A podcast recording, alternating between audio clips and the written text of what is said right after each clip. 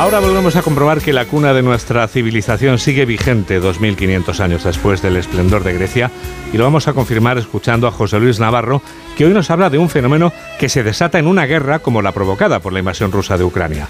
El profesor Navarro nos habla del pánico. José Luis, buenos días. Hola Juan Diego, buenos días. Esta semana se ha cumplido un año desde el comienzo de la guerra en Ucrania. Con altibajos pero sin interrupción hemos visto escenas propias de los conflictos bélicos. Me centraré en algunas que son compatibles y semejantes a las que vemos con motivo de catástrofes naturales, de las que ya hablamos en días pasados, tales como las inundaciones o terremotos.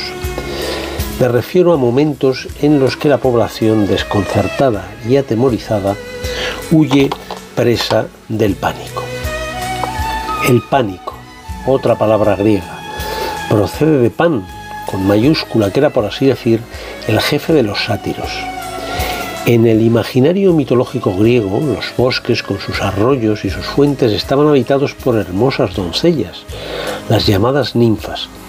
Estas jóvenes eran acosadas por los sátiros, en los que los griegos representaban el deseo sexual incontrolado del varón, no exento de lascivia.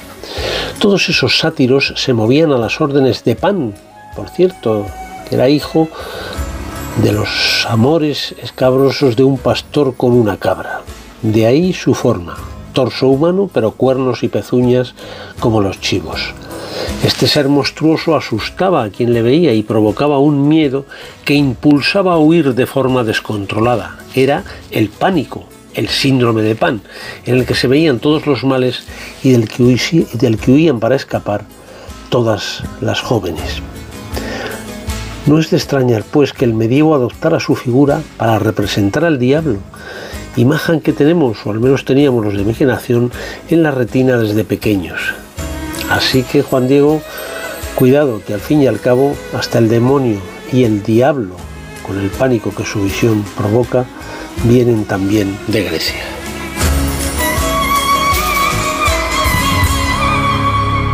8 menos 11, 7